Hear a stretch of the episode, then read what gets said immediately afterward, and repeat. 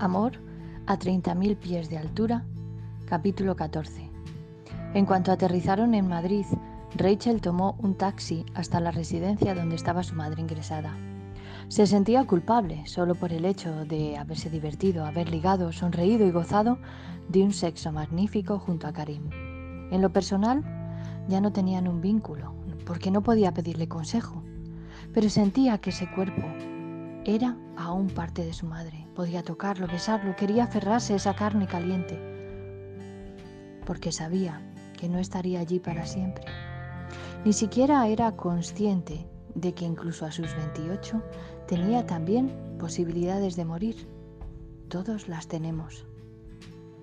Al entrar, encontró a Jaime, un abogado compañero de su madre, sentado junto a la cama. Sostenía y besaba su mano.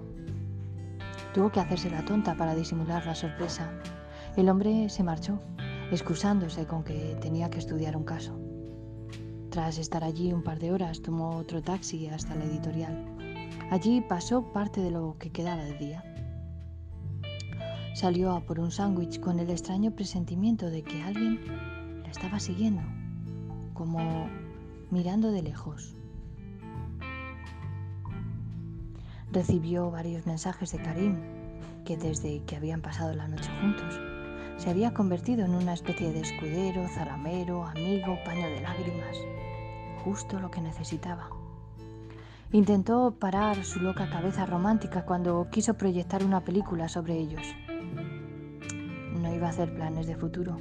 Seguiría las pautas y retos que se había marcado, ella y su bebé, su empresa y sus amigos, no sabía qué lugar le daría a Karin entre esas líneas.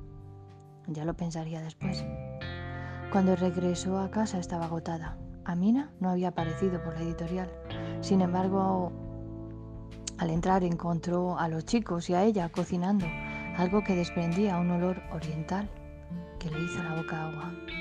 Fátima les daba órdenes y ellos fingían acatarlas, pero la mujer les regañaba porque no le hacían ni caso. Y entonces ellos la besaban y abrazaban, y ella se rendía a su amor.